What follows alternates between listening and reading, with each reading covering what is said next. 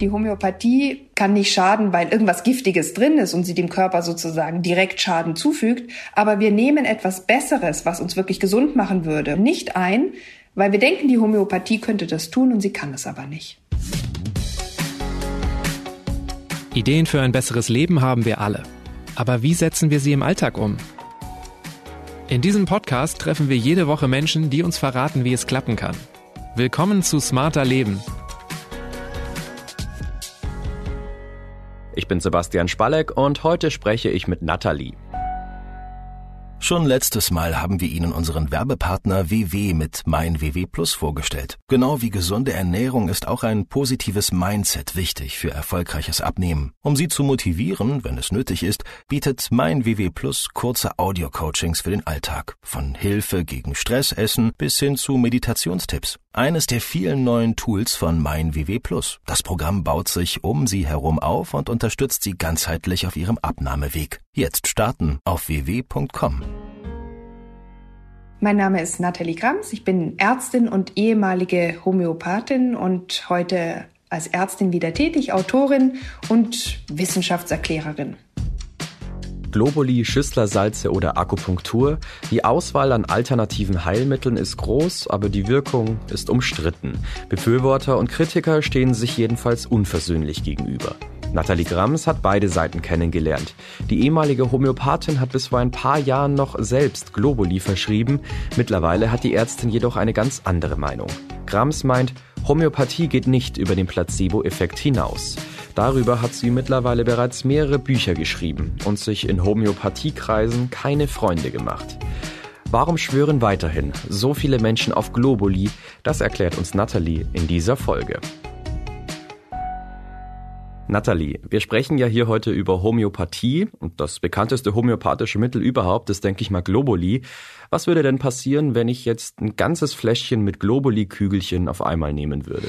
Na, ich würde das nicht empfehlen. Ich habe das nämlich schon mal in einer Live-Sendung machen müssen. Ach, und danach hat man die ganze Zeit so ein ganz grässliches Knirschen von diesen Zuckerkügelchen zwischen den Zähnen. Das ist unheimlich schwierig, danach weiterzusprechen. Aber ich kann dir auch versichern, sonst wird nichts Schlimmes passieren. Also Globuli haben keinerlei Wirkung. Nein, also vor allem die höher potenzierten Globuli, das heißt solche, wo der Wirkstoff so weit verdünnt wurde, dass er nicht mehr nachweisbar ist oder nur noch sehr, sehr, sehr verdünnt vorhanden ist, so dass er natürlich keine Wirkung mehr haben kann. Okay, du greifst jetzt schon ziemlich vor, höher potenziert und so weiter. Aber was sind Globuli denn eigentlich genau? Ja, eigentlich sind das nur Zuckerkügelchen. Auf die wurde die homöopathische Arznei aufgesprüht in Form einer wässrigen Lösung. Die ist dann verdunstet, also bleibt es dabei, dass es Zuckerkügelchen sind, auch wenn ursprünglich natürlich in dieser Lösung irgendwann mal, bevor sie total verdünnt wurde, ein möglicherweise wirksames Medikament drin war. Und wie werden die hergestellt? Hat das was mit dieser Potenzierung zu tun? Ja, die Herstellung der Homöopathie nennt sich Potenzierung und das bedeutet, dass man eine Ursprungssubstanz mit Wasser oder Alkohol immer weiter verdünnt und zwar nicht nur so lange, bis nur noch ein bisschen weniger da ist, sondern bis tatsächlich irgendwann gar nichts mehr da drin vorhanden ist. Und das wird dann also auf die Globuli-Kügelchen geträufelt. Aber wenn ich dich richtig verstehe, ist da ja kaum Wirkstoff drin. Das musst du jetzt schon noch genauer erklären. Die Homöopathie geht davon aus, dass bei dieser besonderen Herstellungsart Materie in Energie übergeht. Und das dadurch, dass man nicht etwa nur verdünnt, sondern dass man dynamisiert. Und das geschieht dadurch, dass man diese Ursprungssubstanz mit dem Lösungsmittel ganz, ganz kräftig in Richtung Erdmittelpunkt schlägt. Und wenn man sich das so vorstellt, das ist jetzt so eine kleine Glasampulle, dann wird das Wasser da drin ja ganz krass verwirbelt. Und durch diese Verwirbelung soll tatsächlich das Wunder geschehen, dass das Wasser sich etwas von dieser Energie speichert oder merkt. Man sagt auch, das Wassergedächtnis wird aktiviert. Ich habe jetzt hier so eine Flasche Wasser vor mir stehen. Vorausgesetzt, ich würde da jetzt ein Mittelchen reintropfen und damit dann zweimal am Tisch klopfen. Wäre es dann zweifach potenziert oder wie kann ich mir das vorstellen? Nein, dann wäre es erstmal zweimal dynamisiert. Wenn du es jetzt aber ein kleines Tröpfchen davon wiederum in eine andere Wasserflasche geben würdest, nochmal ganz kräftig schütteln und klopfen würdest, dann hättest du quasi eine Potenzierung durchgeführt. Wie oft wird das dann potenziert, bevor es auf die Globuli-Kügelchen geträufelt wird? Also viele Menschen kennen ja diese Globuli-Fläschchen, da steht ja immer so ein lateinischer Name drauf und dann steht da entweder sowas wie D2 oder C30 und das sind die Potenzierungs Schritte. Bei einer C30 ist das Verdünnungsverhältnis 1 zu 100 und das wäre dann 30 Mal erfolgt. Da kann dann von der Ursprungssubstanz ja nichts mehr drin sein. Nein, da ist nichts mehr drin. Also man kann das nachweisen. Ich glaube, bei einer Potenz D23 wird nur noch Lösungsmittel mit Lösungsmittel verdünnt. Nochmal zum Verständnis, je höher die Zahl ist, also je verdünnter es ist, desto wirksamer soll es sein? Ja, tatsächlich, weil man eben denkt, es ist ja immer dynamischer. Es ist jetzt zwar keine Materie mehr drin, also kein Homöopath würde behaupten, dass man da chemisch zum Beispiel noch die Ursprungssubstanz nachweisen kann, aber nur weil die Homöopathen davon ausgehen, dass es nur weniger Materie, aber mehr von diesem energetischen Wesenhaften ist. Diese Ursprungssubstanzen, was ist das zum Beispiel? Das kann tatsächlich etwas aus der Naturheilkunde sein, ich sag mal Gänseblümchen oder Arnika. Es kann natürlich auch was Giftiges sein, wie die Tollkirsche, aber es gibt auch ganz andere homöopathische Mittel wie Röntgenstrahlung oder das Mondlicht, ganz verschiedene Sachen. Berliner Mauer, Hundekot. Ach, einen Moment. Berliner Mauer? Also die Berliner Mauer? Ja, tatsächlich Krümelchen der Berliner Mauer, die dann potenziert und dynamisiert wurden. Und dadurch soll natürlich nicht mehr das Gestein wirken, sondern das Symbol, wofür sie stand, als quasi für Ausgrenzung oder Abschottung. Und wenn sich jetzt zum Beispiel ein Mensch ausgegrenzt und abgeschottet fühlt, könnte ihm im homöopathischen Sinne die Berliner Mauer helfen, dieses Problem in sich zu überwinden. Also in der Homöopathie ist das durchaus logisch. Da fasst man sich dabei nicht an den Kopf.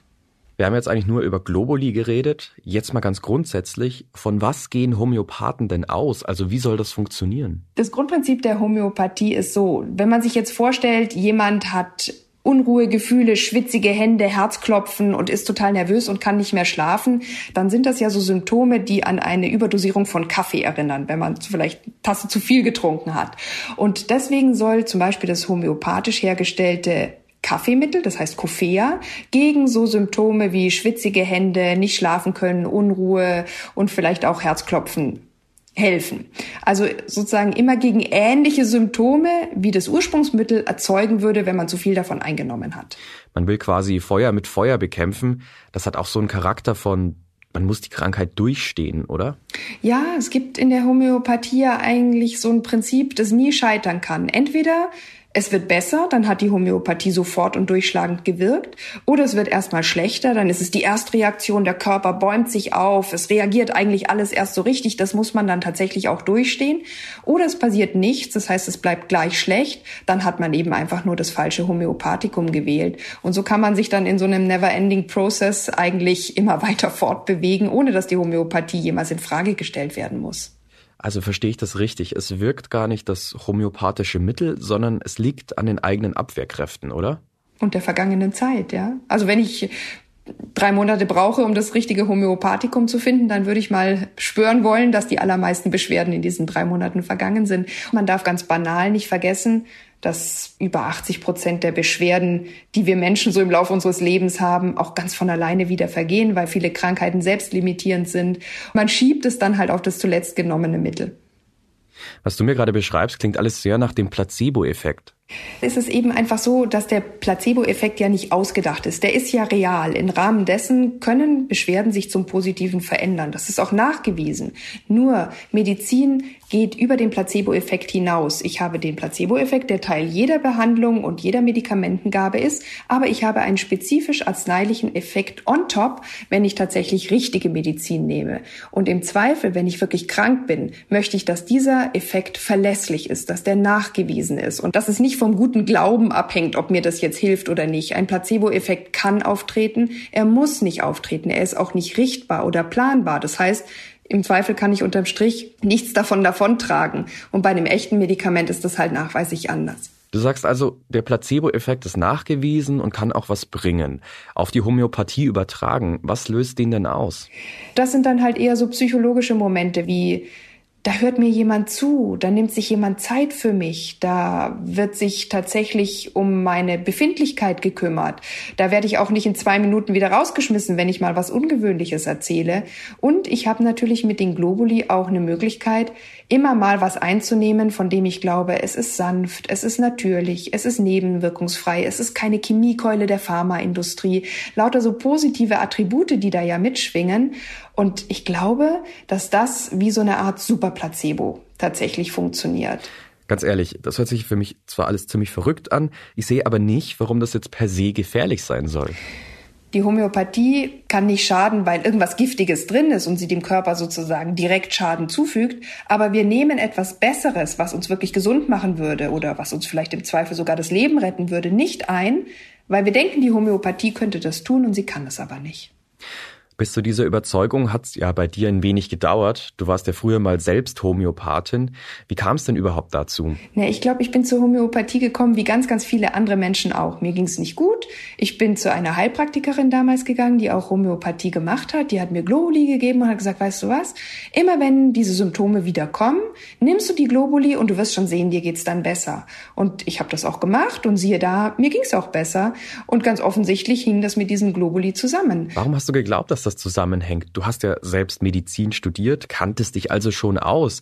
Wurde die Homöopathie da im Studium nicht hinterfragt? Nein, gar nicht. Ich bin ehrlich gesagt wirklich durch meine eigene Erfahrung über die Heilpraktikerin zur Homöopathie gekommen, habe mich dann aber auch schlau gemacht, sag mal, wird das bei uns an der Uni gelehrt?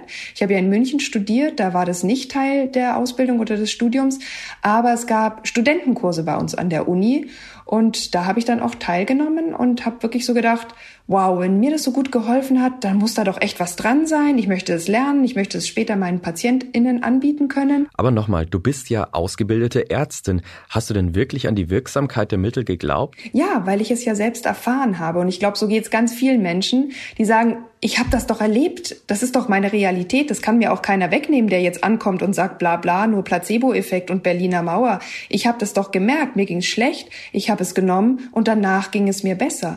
Du hattest ja sogar eine eigene Praxis für Homöopathie. Mhm, und die lief auch ziemlich gut. Also es war jetzt nicht so, dass ich da saß und die Leute haben so gesagt, hm, nö, also besser geht's mir eigentlich nicht wirklich. Ich glaube, das ist alles nur Humbug, was sie da machen. Sondern ganz im Gegenteil. Die waren begeistert. Die haben gesagt, oh, ich habe jahrelange Beschwerden hier durch die Behandlung losbekommen oder ich hatte was ganz Akutes und mir ging's wirklich gleich nach der Einnahme besser. Also man hat da tatsächlich so das Gefühl gehabt, wow, man kann richtig gehende Wunder damit bewirken. Und deswegen hätte ich mich zum damaligen Zeitpunkt auch mit Händen und Füßen dagegen gewehrt, wenn jemand gesagt hätte, pff, was soll denn dieser Placebo-Kram? Und was für Leute kamen in deine Praxis? Naja, ich sag mal so, es war eine Privatpraxis in einer reichen Stadt wie Heidelberg. Das waren sicherlich sehr privilegierte Patienten mit einem ja, großen Anteil an eher psychosomatischen Beschwerden. Das waren jetzt nicht eine Landarztpraxis, wo jemand mit einem abgehackten Bein nach äh, schrecklichem Unfall auf dem Feld oder sowas reinkam. Also es waren eher so, ich sag mal, in der Mehrzahl eher so psychosomatische Beschwerden, funktionelle Beschwerden, habe ich damals dazu gesagt. Du hast vorhin gesagt, das Gefährliche an der Homöopathie ist, dass es eigentlich wirksame Medizin verdrängt. Dass viele Menschen mit psychosomatischen Beschwerden zu dir kamen, glaube ich dir. Aber hast du dann auch wirklich schwere Krankheiten behandelt?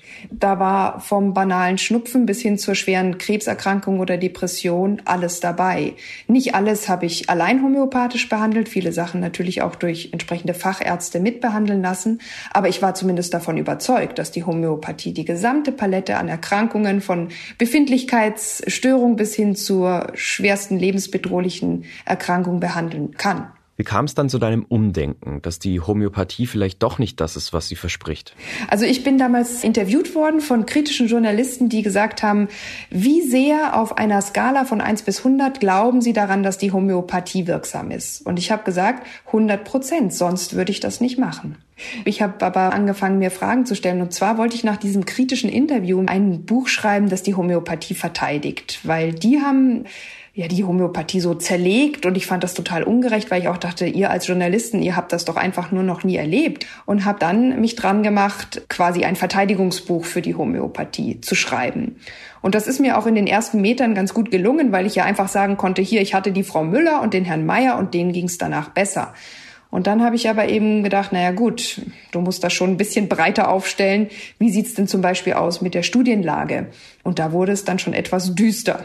Und dann wurde es eigentlich immer nur noch schlimmer, das gebe ich ehrlich zu. Das war eine schlimme Phase in meinem Leben, weil das ja tatsächlich dazu geführt hat, nicht nur, dass ich meine Lebens- und Berufsgrundlage in Frage gestellt habe, sondern auch alles, woran ich geglaubt habe. Also ich dachte zu dem Zeitpunkt ja wirklich, das gibt so Energien in uns und die kann man beeinflussen durch andere Energien und wie cool ist das denn? Aber das zu verlieren ist natürlich schon auch echt ein Verlust. Du meintest ja, deine homöopathische Praxis, die lief ganz gut. Hast du die dann sofort geschlossen oder wie lief das ab? Na, ich hatte das Glück, dass ich damals schwanger war mit unserem dritten Kind und ich konnte mich so ein bisschen in die Schwangerschaft retten. Ich habe eben meinen PatientInnen erzählt, ja, sie wissen ja, ich schreibe das Buch und Praxis und schwanger sein und schon zwei Kinder zu Hause. Das schaffe ich einfach nicht. Ich mache so einen verlängerten Schwangerschaftslockdown sozusagen. Das Wort gab es damals noch gar nicht. Und dann hatte ich eigentlich geplant, sozusagen nach der Babyzeit wieder aufzumachen und habe dann meinen Patienten aber geschrieben, also mit dem Buch ist es leider ganz anders geworden, als ich das geplant und gehofft habe. Ich habe wirklich erkannt, was die Homöopathie eigentlich ist und ich kann das mit meinem Gewissen auch nicht mehr vereinbaren und habe die Praxis tatsächlich ad hoc geschlossen. Mhm. Hast du es bereut? Nein, aber es hat mir natürlich leid getan um viele PatientInnen, die ja auch ein Vertrauensverhältnis teilweise über Jahre zu mir aufgebaut hatten. Wie haben die dann reagiert? Haben sich deine Patienten vor den Kopf gestoßen gefühlt? Ja, also manche ja und ich habe das auch wirklich gut nachvollziehen können. Das ist eben auch gerade aufgrund dieses engeren Patienten-Therapeuten-Verhältnis, was man in der Homöopathie unweigerlich hat. Man kommt sich ja auch viel näher. Ist das natürlich doppelt schwer. Ich bin nicht irgendeine Ärztin für viele meiner PatientInnen gewesen und das hat mir auch wahnsinnig leid getan. Das ist ja eine menschliche Enttäuschung, jemandem sowas anzutun, zu sagen, hey, ich habe mich da fett getäuscht und es tut mir wirklich leid. Aber ich sag mal, so die diejenigen, die mein Buch auch gelesen haben, haben in der Mehrzahl diesen Prozess dann auch mit mir gemeinsam durchgemacht, gesagt, oh, okay, ich verstehe, was Sie meinen. Eigentlich haben mir immer die Gespräche mit Ihnen geholfen. Ich habe selbst da nie so richtig dran geglaubt oder ich hatte ja immer so meine Zweifel. Das waren das, was viele dann auch gesagt haben. Wie haben Arbeitskolleginnen und Arbeitskollegen darauf reagiert? Ja, das war ganz erstaunlich, weil ich damals wirklich die naive Annahme hatte, also wenn ich das alles nicht wusste, wenn ich mich da so getäuscht habe, Mensch, wie vielen meiner KollegInnen muss es ähnlich gehen? Und ich habe das dann rumgeschickt, mein Buch und E-Mails geschrieben, so lass uns mal reden, lass mal auf einen Kaffee treffen und habe teilweise gar keine Antworten bekommen von Leuten, mit denen ich sonst ganz freundschaftlichen Kontakt habe, habe nachgefragt, ja, äh, nee, ich habe dein Buch gar nicht bekommen oder puh, ich habe mal reingelesen, ich finde es schon ziemlich krass, ich melde mich und haben sich dann nie mehr gemeldet.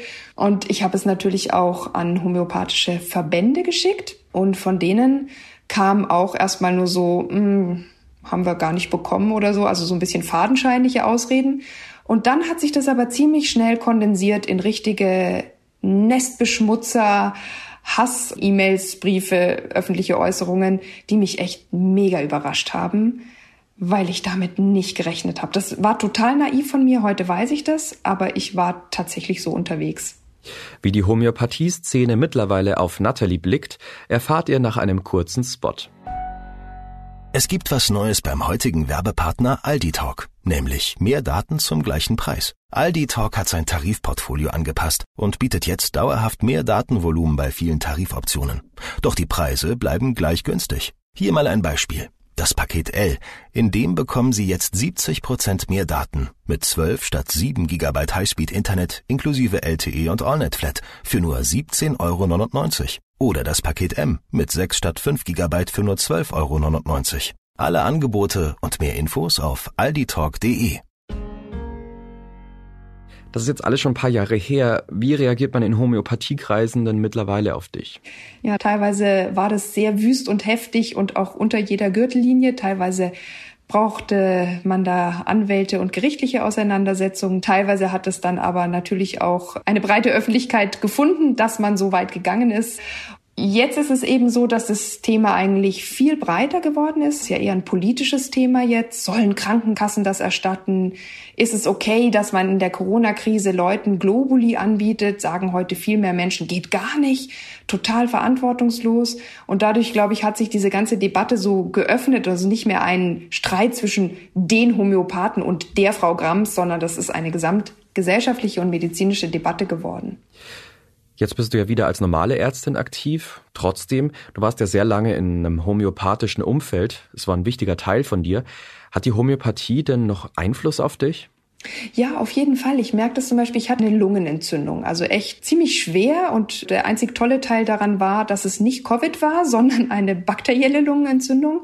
Und ich musste ein Antibiotikum nehmen. Und ich habe dann immer noch so ein schlechtes Gewissen, so nach dem Motto, oh mein Gott, jetzt nehme ich so ein hartes Medikament, schafft mein Immunsystem das denn nicht alleine? Ich habe da immer noch so ein recht schlechtes Gewissen, von wegen, ich würde jetzt hier nur Symptome unterdrücken. Dabei gibt's ja keine ursächlichere Behandlung wie eine bakterielle Infektion mit einem Bakterienkiller zu unterbinden. Aber da merke ich immer noch, dass ich manchmal noch in diesem alten Denken so verhaftet bin. Ja. Wir hatten ja vorhin über Globuli gesprochen. Was gehört denn noch zu den homöopathischen Mitteln, die so verschrieben werden? Sowas wie Schüsslersalze? Genau, die Schüsslersalze, die äh, eher so mineralische Homöopathie sind, sage ich mal. So könnte man es vielleicht am besten ausdrücken. Oder auch die Bachblüten. Das sind so Essenzen aus Blumen aus der Natur, beziehungsweise eigentlich nur von den Tautropfen, die auf diesen Blumen drauf liegen. Und beide, also Schüsslersalze und Bachblüten, werden nach dem homöopathischen Verdünnungsprinzip hergestellt. Im Netz wird da ja viel durcheinander gebracht. Da heißt es, du wärst nicht nur gegen Homöopathie, sondern komplett gegen jede Wirksamkeit aus der Natur. Was ist denn die Abgrenzung zwischen Homöopathie und Naturheilkunde? Ja, eine super wichtige Abgrenzung, weil ich sag mal so, in der Homöopathie ist von der Natur meistens nichts mehr drin, weil es ja herausverdünnt ist. Und im Gegensatz zur Homöopathie kann die Naturheilkunde sehr, sehr wirksam sein. Ich denke daran, dass viele unserer wirksamsten Medikamente tatsächlich aus der Natur entnommen sind, ob das jetzt das Aspirin ist oder das Penicillin oder auch manche Herzmedikamente, sind Naturpräparate, die halt einfach pharmazeutisch immer weiter aufbereitet wurden, damit sie wirksamer sind und weniger Nebenwirkungen haben. Aber es gibt auch Natur Präparate, die natürlich belassen sind, wie zum Beispiel das Johanniskraut, das gegen leichte depressive Verstimmungen nachweislich helfen kann. Und da muss man einfach sagen, ja, wenn was drin ist an Wirkstoffen, kann das auch wirken, egal ob das chemischen oder natürlichen Ursprungs ist. Heißt, obwohl du Homöopathie kritisierst, hast du nichts gegen natürliche Heilmittel einzuwenden. Also Ingwertee mit Honig gegen Halsschmerzen ist okay, oder? Völlig okay. Ich meine, manches tut man ja auch einfach, weil es einem gut tut oder weil es einem gut schmeckt. Also ich denke da an die berühmte Hühnersuppe bei Erkältungen. Da gibt's jetzt nicht unbedingt einen wissenschaftlichen Nachweis, dass die wirkt. Aber jeder kennt es doch. Das tut einem wohl. Und warum sollte man darauf verzichten? Also kann man das doch wirklich auch zum eigenen Wohlbefinden einnehmen. Und so ist es eben auch mit dem Ingwertee. Wie stehst du denn zu Akupunktur? Denkst du, solche körperlichen Behandlungen bringen was? Ja, sie haben ein ganz anderes Vorgehen, weil hier passiert ja tatsächlich auf einer körperlichen Ebene was. Das ist ja nicht nur mystisch wie bei der Homöopathie, sondern man wird berührt, man bekommt eine Nadel irgendwo reingepiekt. Da passiert ja tatsächlich was, da ist ja real etwas geschehen. Und natürlich hat diese Berührung oder allein der Akt des Nadelns eine Wirkung auf unseren Körper. Vielleicht einfach dadurch, dass wir merken, wow, da passiert was oder auch da nimmt sich jemand Zeit für mich. Aber es ist natürlich auch so ein bisschen so ein, hm, ich sag mal, theatralisches Placebo. Jemand macht was Außergewöhnliches und das soll tatsächlich jetzt auf ungewöhnliche Weise meine Gesundheit beeinflussen durch Energieströme, die durch die Nadeln aktiviert werden oder irgendwelche Pulsationen, die in meinen Knochen zu spüren sind oder verrückte Organe, die jetzt gerade gerückt werden. Und da muss man sehr, sehr, sehr genau hinschauen, weil das ist auch nicht so leicht in klinischen Studien zu untersuchen, dass man tatsächlich Effekte über dieses, oh Mann, ich werde außergewöhnlich behandelt, hinaus feststellen kann. Und das ist bei der Akupunktur nie so richtig gut gelungen, zumindest nicht in dem Sinne, wie es oft behauptet wird, dass sie wirksam ist. Aber man hat gesehen, überraschenderweise, dass bei Knie- und Rückenschmerzen sie etwas besser wirksam ist als konventionelle Schmerzmedikation, die vielleicht ja auch Nebenwirkungen haben kann, zum Beispiel die Magenschleimhaut reizen kann oder sowas, kennt man ja. Was ich noch nicht verstanden habe, an die Wirksamkeit von Homöopathie glauben ja nicht nur ein paar wenige, sondern echt viele glauben, dass da was dran ist. Als wir darüber geredet haben, wie der Placebo-Effekt funktioniert, meintest du auch, das liegt am Umgang mit dem Patienten. Was macht die Homöopathie denn anders als herkömmliche Medizin? Ja, das ist eben auch oft so, dass man sich von der normalen Medizin so enttäuscht fühlt. Es geht so schnell, man wird nicht richtig gesehen, es wird einem nicht zugehört, man wird da so durchgeschleust und dann gibt's Gerät X und Untersuchung Y und Labor und so weiter.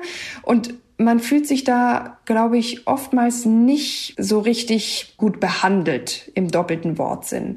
Und dann ist es natürlich auch so, dass immer noch sehr viele Menschen Angst haben vor angeblich chemisch wirksamen Medikamenten der bösen Pharmaindustrie. Da ist, glaube ich, auch manchmal noch so ein Glaube an so eine heile Welt, in der alles gut ist und jeder ist lieb zu einem und niemand hat dadurch irgendwelche Interessen oder Profite, denen er hinterher rennt.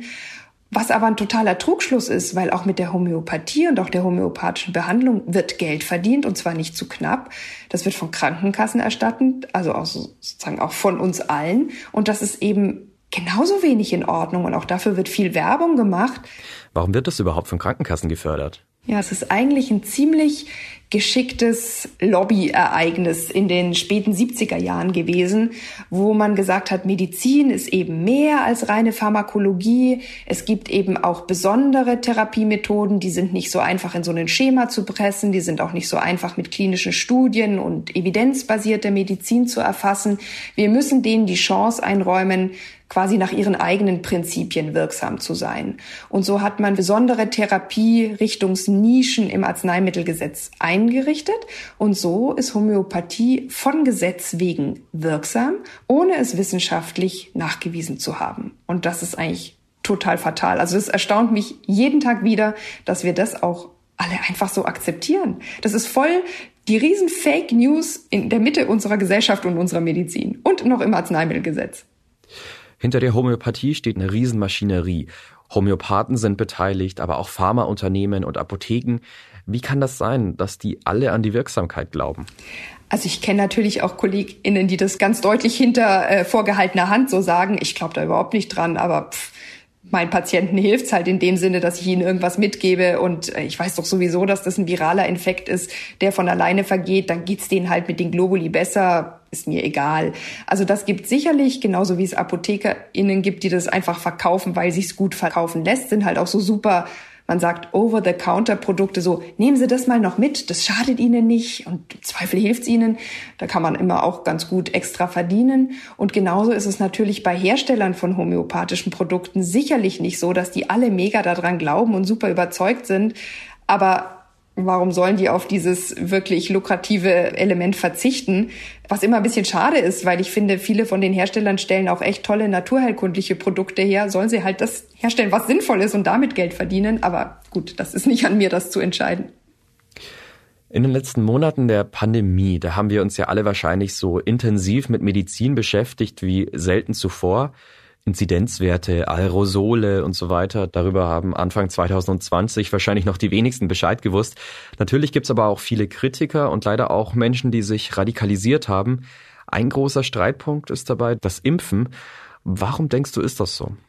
Ja, ich hatte eigentlich gedacht, dass wir so durch die Pandemie alle erfahren, wie bedrohlich eigentlich ein Virus sein kann. Ich denke, wir haben das in Teilen total vergessen, wie so schlimme Krankheitsbilder, die durch Viren eben ausgelöst werden können, zum Beispiel schwere Masernerkrankungen, ist uns total aus dem Bewusstsein geraten, weil wir das ja gar nicht mehr sehen, weil diese Erkrankungen durch die Impfungen so zurückgedrängt wurden. Und jetzt haben wir dieses Virus, gegen das wir lange Zeit noch keine Impfstoffe hatten. Und ich hätte so gedacht, dass dann jeder erlebt, wie wirksam Impfschutz ist. Aber ich hatte den Eindruck, gerade in den letzten Wochen und Monaten ist eigentlich die Impfgegnerschaft noch lauter und noch vehementer gewesen als sonst und hat auch ganz absurde Argumente gegen die Impfstoffe oder auch gegen die Wirksamkeit vorgebracht, dass ich dachte so, hey, Moment, das ist ja irgendwie schlimmer, als es eh jemals schon war. Und die Argumente sind auch noch viel absurder geworden. Ich hoffe tatsächlich, dass es jetzt gelingt, mit den Impfstoffen tatsächlich das Virus zurückzudrängen, auch wenn es noch einige Monate dauern mag. Und dass dann quasi ganz viele Menschen, vielleicht nicht die Hardcore-Impfgegner, die man sowieso nicht überzeugen und erreichen kann, aber ganz viele Menschen wieder verstehen, ach, das ist das Prinzip von Schutzimpfungen, die schützen uns. Mhm. Gibt es denn auch sowas wie homöopathische Impfungen? Oh, da sprichst du was Schlimmes an. Das gibt's tatsächlich, dass Homöopathen tatsächlich versuchen, Impfstoffe homöopathisch aufzubereiten und damit zum Beispiel Kinder gegen Masern homöopathisch zu impfen.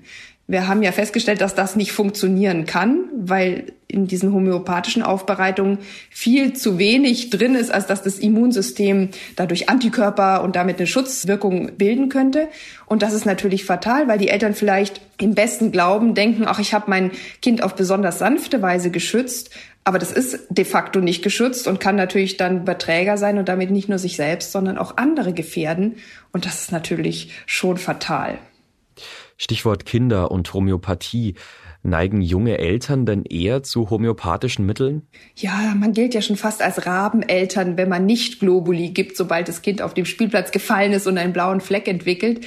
Also viele Eltern kennen das, dass dann mindestens ein Eltern angerannt kommt und sagt, hier, nimm mal Arnika, das hilft dann bestimmt, dann geht der blaue Fleck schnell weg. Und auch bei vielen anderen Beschwerden, die Kinder eben haben, seien das jetzt Zahnungsbeschwerden oder Bauchweh oder Wachstumsschmerzen oder eben auch die üblichen Kinderinfekte und Krankheiten, und ich denke, das fängt teilweise auch schon in Schwangerschaft und Stillzeit an. Oft sind auch die Hebammen da diejenigen, die das anpreisen und sagen, das ist besonders sanft, das schadet auch nicht, das darf man auch beim Stillen nehmen, schadet auch dem Baby nicht. Und dann kommt man da so rein, hat dann seine eigene Hausapotheke und wächst dann damit so auf. Und das wieder aus den Köpfen und aus den Familien rauszukriegen, ist, glaube ich, schwer. Wobei aus meiner Sicht jetzt auch nichts dagegen spricht, wenn man es halt als nettes Placebo, so wie ein Trostpflaster, weiß ja auch jeder, das hilft nicht wirklich, aber es tut halt gut, irgendwie so ein Mittelchen in der Hand zu haben. Wenn man das jetzt bei Husten, Schnupfen, Heiserkeit und Bauchweh gibt, spricht aus meiner Sicht nichts dagegen, ist halt der Placebo-Effekt und die Zuwendung. Aber man sollte halt tatsächlich die Grenze kennen. Ich sag mal, eine Mittelohrentzündung würde ich jetzt homöopathisch nicht mehr behandeln, weil das tut den Kindern auch richtig weh, kann natürlich auch gefährlich werden. Und da hat dann die Homöopathie auch tatsächlich nichts mehr zu suchen. Aber wird den Kindern damit nicht so ein Glaube an die Homöopathie mitgegeben?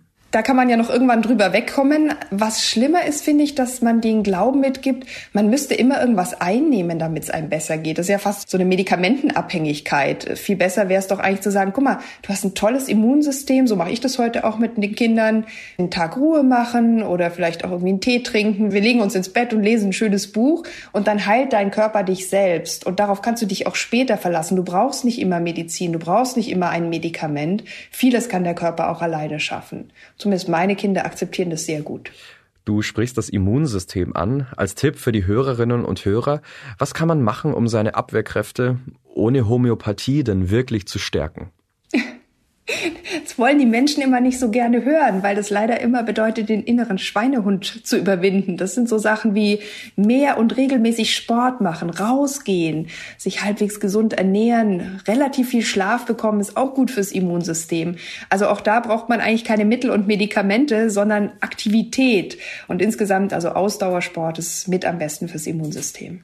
Diese ganzen Sachen, die man sonst so üblich sagt, nimm mal Vitamin XYZ, also für die allerwenigsten Dinge davon gibt es tatsächlich einen Nachweis, dass das tatsächlich wirkt. Nathalie, vielen Dank für alles. Jetzt zu meiner letzten Frage. Was macht denn ein gesundes Leben ohne den Glauben an Homöopathie denn einfach besser? Ich sage das mal so. Ich finde schon auch, dass die Welt ohne Homöopathie und den Grundgedanken der Homöopathie, dass da überall so Energien sind, ein bisschen weniger fancy und glitzernd ist. Aber man steht halt dann auch auf dem Boden der Tatsachen und vielleicht liegt da zu wenig Glitzer, aber der Boden der Tatsachen bietet immerhin noch einen sehr festen Stand und mir gelingt es dadurch auch leichter in anderen Lebensbereichen rationalere und bessere Entscheidungen zu treffen. Ich falle nicht mehr so leicht auf Fake News herein oder schaue lieber zweimal hin und ich habe das Gefühl, ich komme dadurch auch in anderen Bereichen besser durchs Leben, gerade auch manchmal, ich sag so platt, durchs Internet, wo man ja immer mal geneigt ist, ganz schnell auf irgendeinen emotionalen Zug aufzuspringen und so Clickbait machen, so, oh, das finde ich auch. Da ein bisschen mehr Ruhe reinzubringen, ein bisschen mehr Rationalität, das finde ich schon richtig gut. Die Links zu Nathalies Buch und zu ihrem eigenen Podcast stehen wie immer in den Show Notes zu dieser Episode. Und das war's für heute. Die nächste Folge von Smarter Leben gibt's ab kommendem Samstag auf spiegel.de und überall, wo es Podcasts gibt. Zum Beispiel bei Spotify oder Apple Podcasts. Bei Anregungen oder Themenvorschläge einfach eine Mail schreiben an smarterleben.spiegel.de. Diesmal wurde ich unterstützt von Philipp Fackler und Ole Reismann. Unsere Musik kommt von Audioboutique. Tschüss, bis zum nächsten Mal.